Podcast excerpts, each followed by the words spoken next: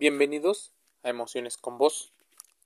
El tema de hoy, ¿las redes sociales son una trampa o la trampa de las redes sociales? Personas han hablado acerca de cómo funcionan las redes, cuál es el activo principal, si promueven o no promueven la precariedad, la desigualdad y están más enfocadas en la clase media. Muchas personas han hecho experimentos acerca de cómo funciona nuestro cerebro y cómo podría engancharse. Es probable que según palabras del señor Sigmund Bauman, estemos dentro de una modernidad líquida, una etapa en la cual todos aquellos principios que eran sólidos se han puesto temporales, pasajeros y válidos para dar un desliz en la pantalla.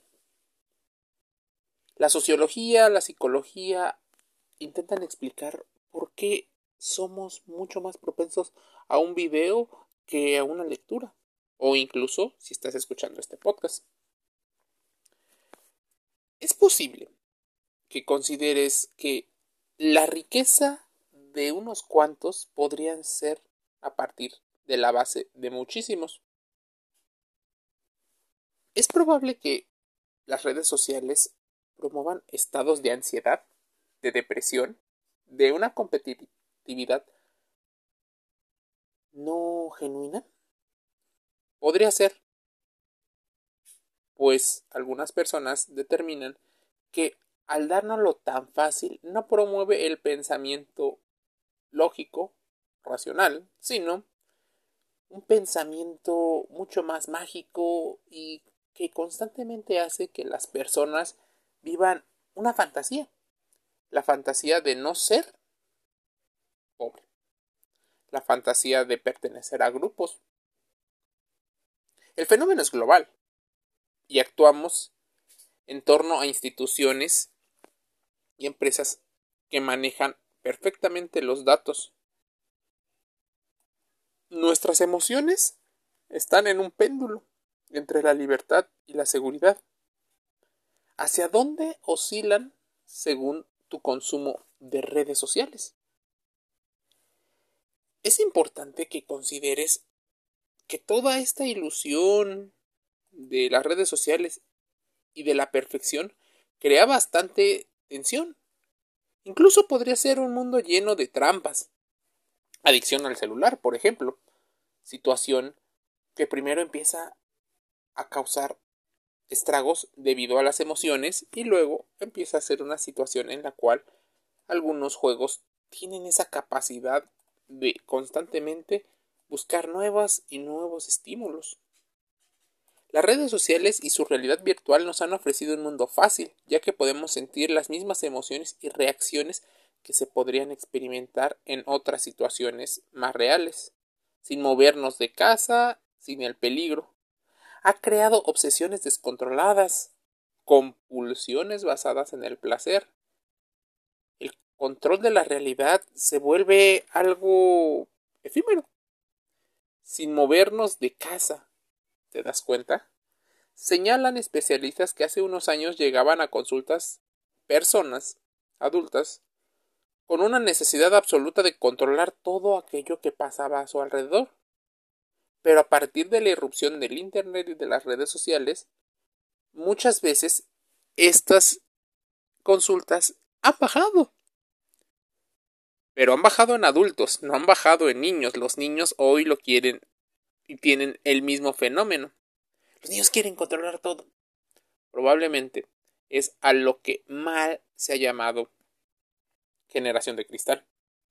Una generación que tuvo el acceso al Internet y piensa que es posible hacer todo a partir del Internet, sin comprender en ocasiones los fenómenos que están detrás en la economía. Hay videos, claro está, en economía, pero como no son divertidos, no son chistosos, probablemente sean de los menos vistos. Hoy hay incluso personas que sufren ataques de pánico por el tema de la conectividad de Internet. Muchos llegan al borde de perder el control debido a la necesidad que tienen de dominar las redes sociales y su gratificación vía likes o como se llame, depende la plataforma. Sobre todo, se quiere controlar obsesivamente la imagen y la percepción que tienen los demás de ti mismo. Así se va transformando.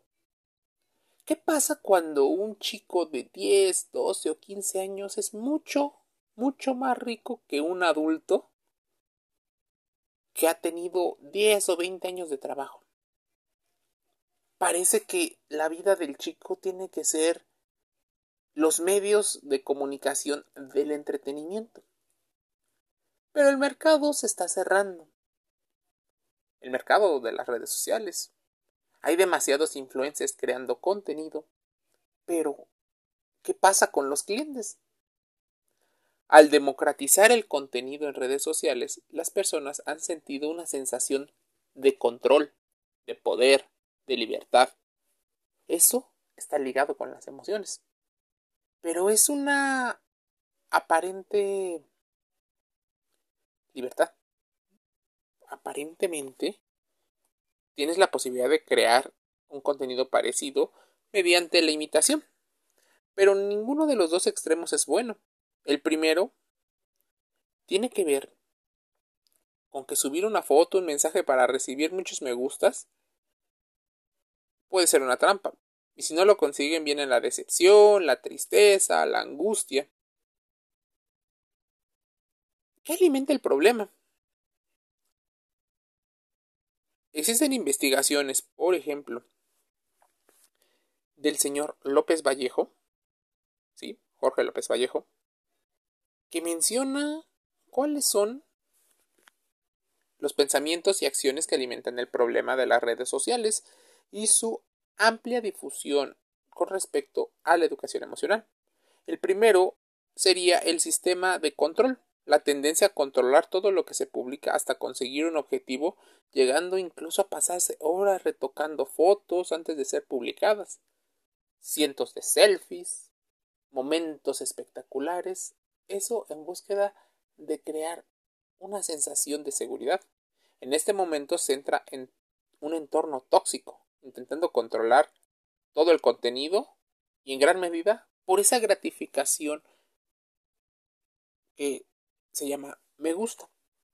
La aprobación de los demás, el que la demás gente comente ah, hacia tu perfil y te mantengas aparentemente conectado con los demás. En segundo lugar, está el sistema de evitación. No solo estas personas quieren controlar la imagen, también evitan presentar públicamente algunas partes que no les convienen. Por ejemplo, algunas partes del cuerpo que aun siendo un cuerpo natural, no son aparentemente del agrado de personas así suelen retocar las imágenes.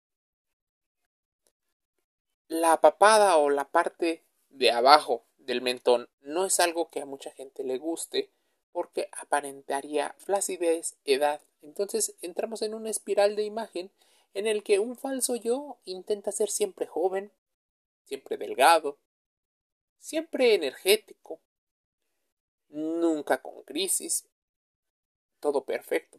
¿Cómo afecta eso a nuestra juventud y cómo ha moldeado las relaciones que los medios económicos crean y promueven.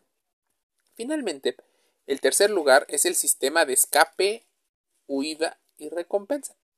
Estas personas sufren la máxima frustración y pérdida de control cuando lo que publican no recibe la aceptación que buscan. En ese momento aparece la ansiedad, incluso ataques de pánico. El sistema de recompensa está totalmente alterado. Más likes, más videos.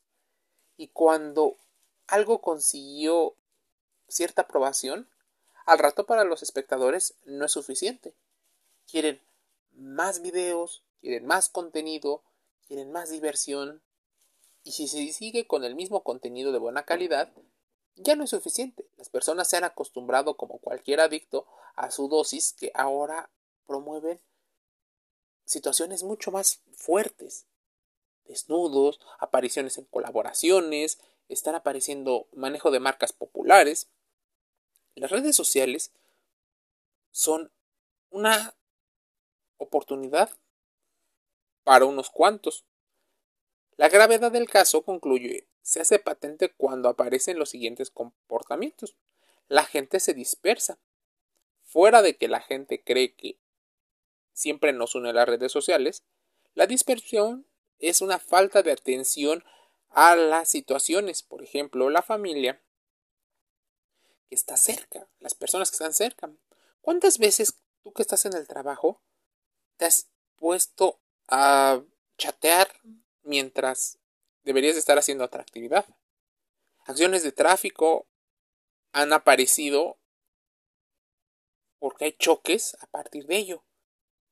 Existe un agobio constante queriendo controlar lo que se publica y el impacto social como si fueran personas de ingeniería social. Repeticiones constantes de fotos antes de colgar la final. Una situación obsesiva en la cual incluso se está promoviendo el narcisismo y la falta de empatía. Esa necesidad de siempre estar conectado para la gente que está lejos, pero no para las personas que están cerca, es complicado. ¿Cómo se soluciona? Mucha gente pensaría que solo estamos enfocados en un grupo de personas, pero no. Habitualmente es la familia la que solicita la ayuda a este tipo de personas. Pero ¿qué pasa si ha aumentado el umbral y todo el mundo está cada vez más conectado? Es importante que consideres que puede existir una dependencia emocional a la gratificación. Sí, la misma que pueden tener las adicciones, el alcohol, el tabaco, la comida, la pornografía, los juegos de azar. En general, funcionan exactamente lo mismo. Los videojuegos, y en el caso de los eSports podría ser un, un perfecto ejemplo. Las emociones están involucradas en las redes sociales tú cedes información y sigues un rastro a modo de que en algún momento pueda recibir una gratificación y algo de dinero, porque ese dinero es más fácil entretener a las personas y que seas una figura pública. Esa figura pública te permite caer en esta trampa, la trampa de las redes sociales y su relación emocional. Este podcast, Emociones con Vos, cierra el contenido del día de hoy invitándote a suscribirte a Spotify. Es gratis, puedes escucharlo y comentarnos qué opinas, te ha pasado, conoces casos. Es importante que contrastes esta información y que reflexiones. Un saludo.